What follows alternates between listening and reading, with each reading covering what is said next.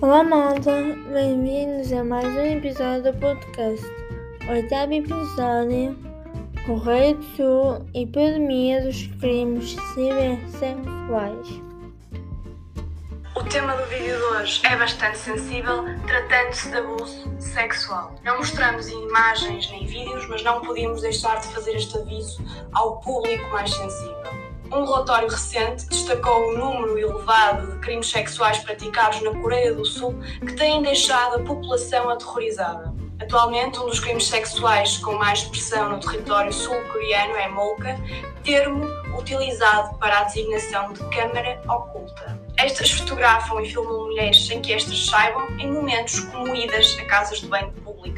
O Human Rights Watch afirma que estas imagens conduzem naturalmente ao desconforto das vítimas que ponderam abandonar o país ou até mesmo cometer suicídio. Além disso, quando recorrem à justiça, é comum serem abordadas de forma rígida pela polícia ou pelos tribunais, dificultando o prosseguimento dos processos. O relatório conclui ainda que as mulheres utilizar abusos públicos e verificam constantemente se estão a ser filmadas, o que só agrava este clima de terror e ansiedade que paira entre as mulheres.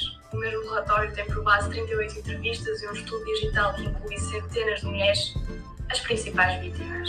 Segundo o Korean Institute of Criminology, os crimes sexuais ligados a filmagens ilegais aumentaram 11 vezes entre 2008 e 2017.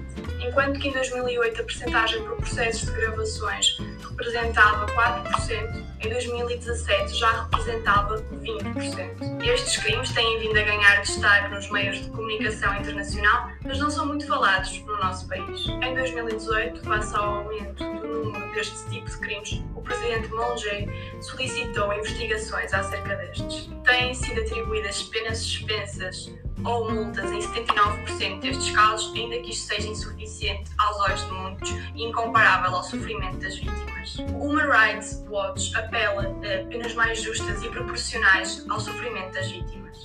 E tu? O que achas das penas atribuídas aos infratores na sequência deste grande problema na Coreia do Sul? Faz-te ouvir nas nossas stories e comentários e segue InfoYouth para mais conteúdo produzido de jovens para jovens.